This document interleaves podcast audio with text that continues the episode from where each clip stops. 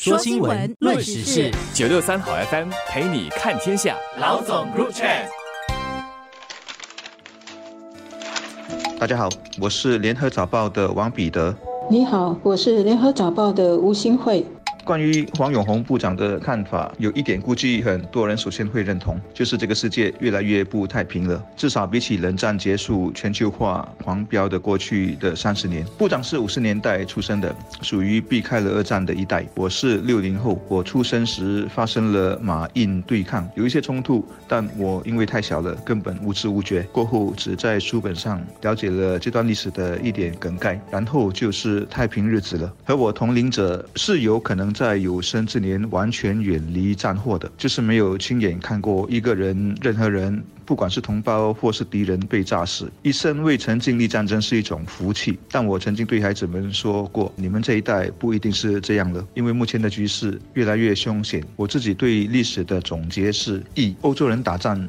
最后总是演变成世界大战，而目前的氛围和世界第一次大战前夕非常的相像。二，就算欧洲人能克制，或者这次变聪明了一些，但现在中东也同时有事了。其实只要在世界任何一个地方再有战争，那三场战争同时爆发，那也是世界大战。新加坡添购了八架 F 三十五 A 型的战机，加上早前已经宣布购买的八架 F 三十五 B 型的战机，新加坡呢就会有二十架第五代的战机，然后呢会逐步的替换已经接近三十年的 F 十六型战机。不论我们是不是军事迷或者是军机迷，新加坡拨款。购买最先进的战机，不是因为有钱就可以任性，而是因为国家的国防需要。尤其是现在的国际局势越来越复杂和不稳定，俄乌战争和以哈冲突在地理上离我们是很远，但是呢，近期的台海和南中国海都有出现争端，而且也有升级的现象。那新加坡在经济、国防和社会层面呢，都必须做好防备的心理。一方面希望本区域不会有军事冲突，另外一方面呢，也要防备我国的多元宗教。和多元种族社会被这些区域局势影响情绪，造成社会分裂。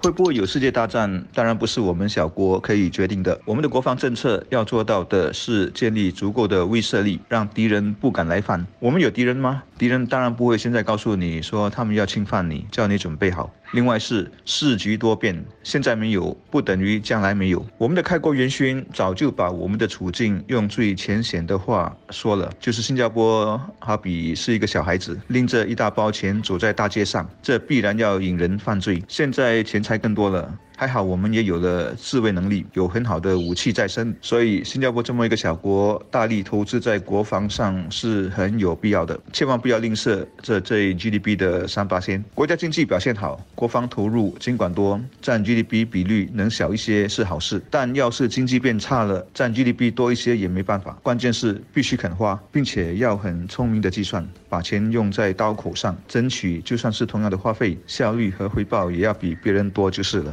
所所以，除了购买先进的战机，陆军接下来也会引进新一代的装甲运输车和榴弹炮车，还有我们的海军的无人舰，今年也会全面的投入运作，能够和其他的巡逻舰一起巡逻新加坡海峡。那除了这些军备呢？全民的防卫心理，以及武装部队人员的素质和技术的不断提升，都是要一起同步进行的，缺一不可。国防部长黄永红在国会辩论国防部的开支预算时就指出，近年来的国际局势那么乱，又变幻莫测，全球在二战后所享受的几十年和平的日子已经过去了，区域和全球在未来十年是可能在爆发冲突的。那像新加坡。这样的小国呢，就需要靠强大的武装部队来阻吓其他国家的侵略，因为只有靠自己，我们才能够自救，不能够寄望有什么国家来营救我们。所以政府呢，对国防部的开支预算，每年都需要维持在国内生产总值的百分之三左右。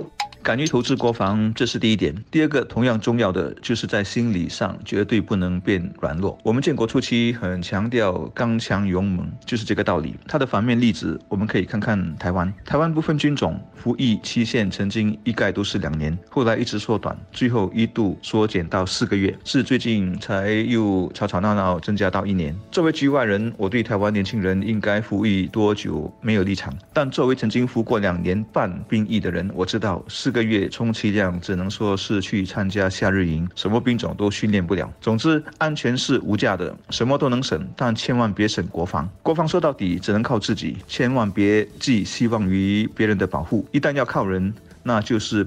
别人的妻子被予取予求，而往往结局同样悲惨。乌克兰就是一个例子，北约不出兵，但出钱出武器。你想当年苏联不是在阿富汗打了十年后解体吗？乌克兰如果也能把俄罗斯拖个十年，说不定也能复制出同样的结局。我相信这就是北约的如意算盘之一吧。至于乌克兰人的所谓国破家亡，那是次要的考虑了。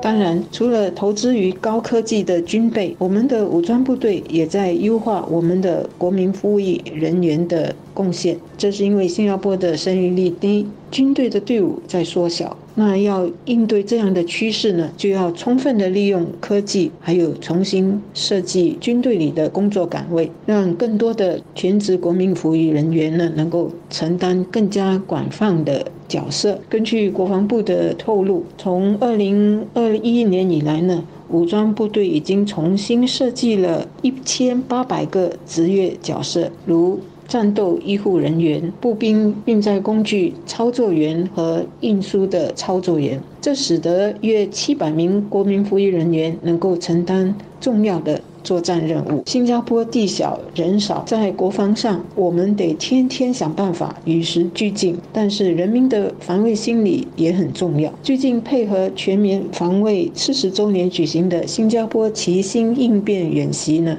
让企业、学生和居民学习怎么应对断水断粮，还有网络中断的情况。不过，所谓养军千日，全面防卫的意识和技能，还是需要多想多做。否则，我们光有先进的军备，没有好的军人，没有好的国民防卫意识，国家的防卫力量还是不足的。